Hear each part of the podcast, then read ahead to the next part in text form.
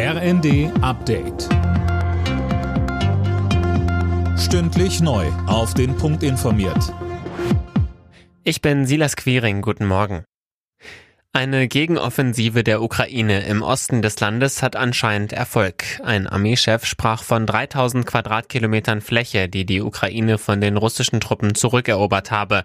Es sind um die 30 Ortschaften in der östlichen Region Kharkiv. Russland hatte zuvor den Abzug ihrer Truppen aus bestimmten Gebieten angekündigt.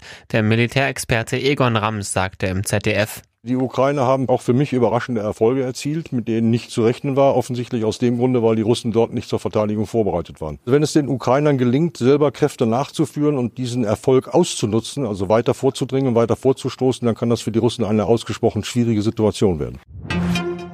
Die explodierenden Energiepreise bedrohen die Existenz von Unternehmen in allen Branchen. Davor hat der Präsident des Bundesverbands der deutschen Industrie Russwurm im ZDF gewarnt.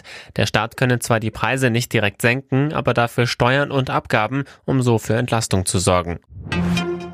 In Großbritannien gehen auch heute die Feierlichkeiten zu Ehren der verstorbenen Königin Elizabeth weiter. Sie hat sich auf ihre letzte Reise begeben. Fabian Hoffmann, wie geht es nun weiter? Also nachdem die sterblichen Überreste der Queen am Wochenende von Schloss Balmoral in die schottische Hauptstadt Edinburgh gebracht wurden, mit vielen Zehntausenden Menschen am Wegesrand und live im Fernsehen übertragen, wird der Sarg heute in die St. Giles Kathedrale gebracht. Dort gibt es dann einen Trauergottesdienst mit der königlichen Familie. Auch die Öffentlichkeit soll die Möglichkeit bekommen, Abschied zu nehmen. Morgen wird der Sarg dann per per Flugzeug nach London überführt, wo er ab Mittwoch vier Tage lang in Westminster Hall öffentlich aufgebahrt wird. In genau einer Woche findet die große Trauerfeier statt. Die Fußball-Bundesliga hat einen Tabellenführer, den sie noch nie hatte. Union Berlin steht nach einem 1 zu 0 Erfolg in Köln ganz oben. Freiburg konnte den ersten Platz nicht verteidigen, weil der SC zu Hause gegen Borussia Mönchengladbach nicht über ein 0 zu 0 hinauskam. Alle Nachrichten auf rnd.de